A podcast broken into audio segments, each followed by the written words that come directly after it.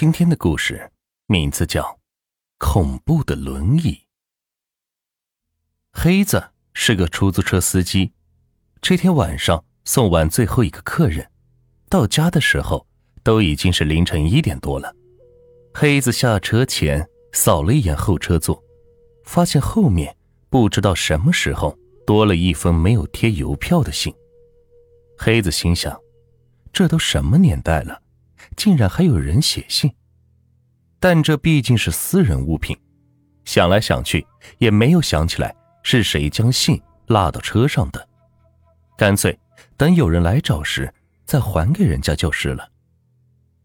回到家后，他累得一头倒在了沙发上，歇了一会儿，他下意识的拿起信，才发现信封上面写着一句话：“明晚十二点。”到黄河胡同八号，否则会有血光之灾。黑子是吓出了一身的冷汗，腾的一下子是坐直了身子。妻子见状问他：“这大半夜的，你发什么疯呢？”黑子就把信的事情告诉了他。妻子说：“不就是封信吗？看把你吓的，路上被鬼附身了呀！”黄河胡同。我从没听说过有什么黄河胡同。说完，拍了拍黑子，让他是早点睡。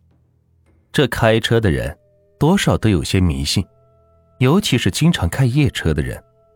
黑子心想，这事儿宁可信其有，不可信其无。这一宿，黑子基本上是没怎么合眼，翻来覆去的，就是睡不着。这好不容易熬到了天亮。妻子劝黑子别出车了，在家好好的歇一歇。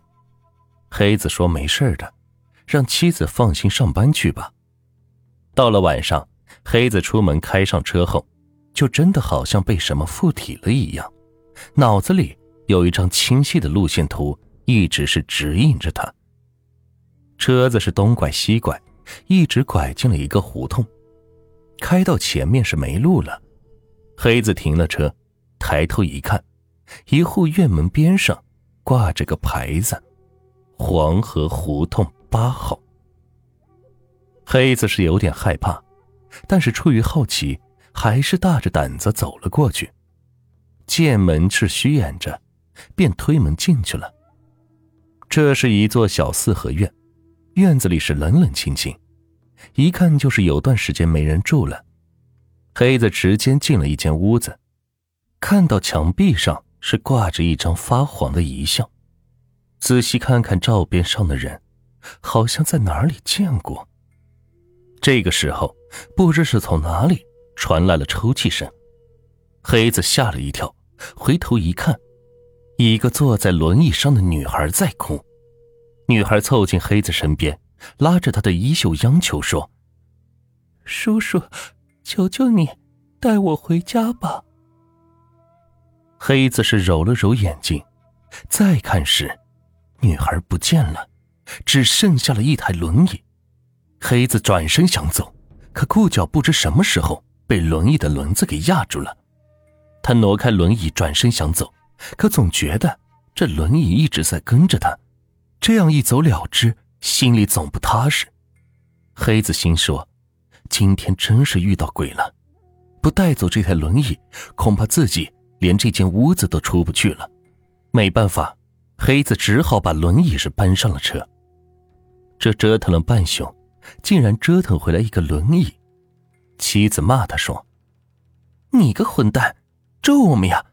弄这个不吉利的东西来，快给我扔出去，要不我和你没完。”黑子跟妻子说了这一晚的经历，妻子说什么也不信，还说黑子是装神弄鬼。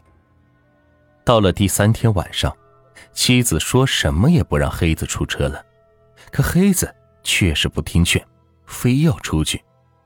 妻子气的是咬牙跺脚，对着黑子离去的背影是一顿骂。黑子开着车是瞎溜达着，很长时间也是没招呼到一个客人，真是人倒霉的时候，喝凉水都塞牙。黑子正想开车回家，就在这时。一个蒙着半个脸的客人，在路边向他招着手，看样子很是着急，说要去市郊区是办点事。黑子说：“收车了。”客人把一叠票子是拍在了黑子的面前，问：“够吗？”黑子看了一下，起码得有一千块，这不干白不干，谁和钱也是没仇啊。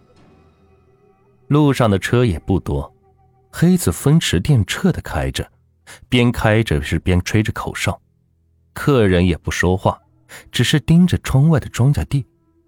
突然，黑子看到前方的马路上出现了一个轮椅，轮椅上则坐着一个年轻的女孩子。他猛地踩着刹车，但还是把轮椅撞出了好远。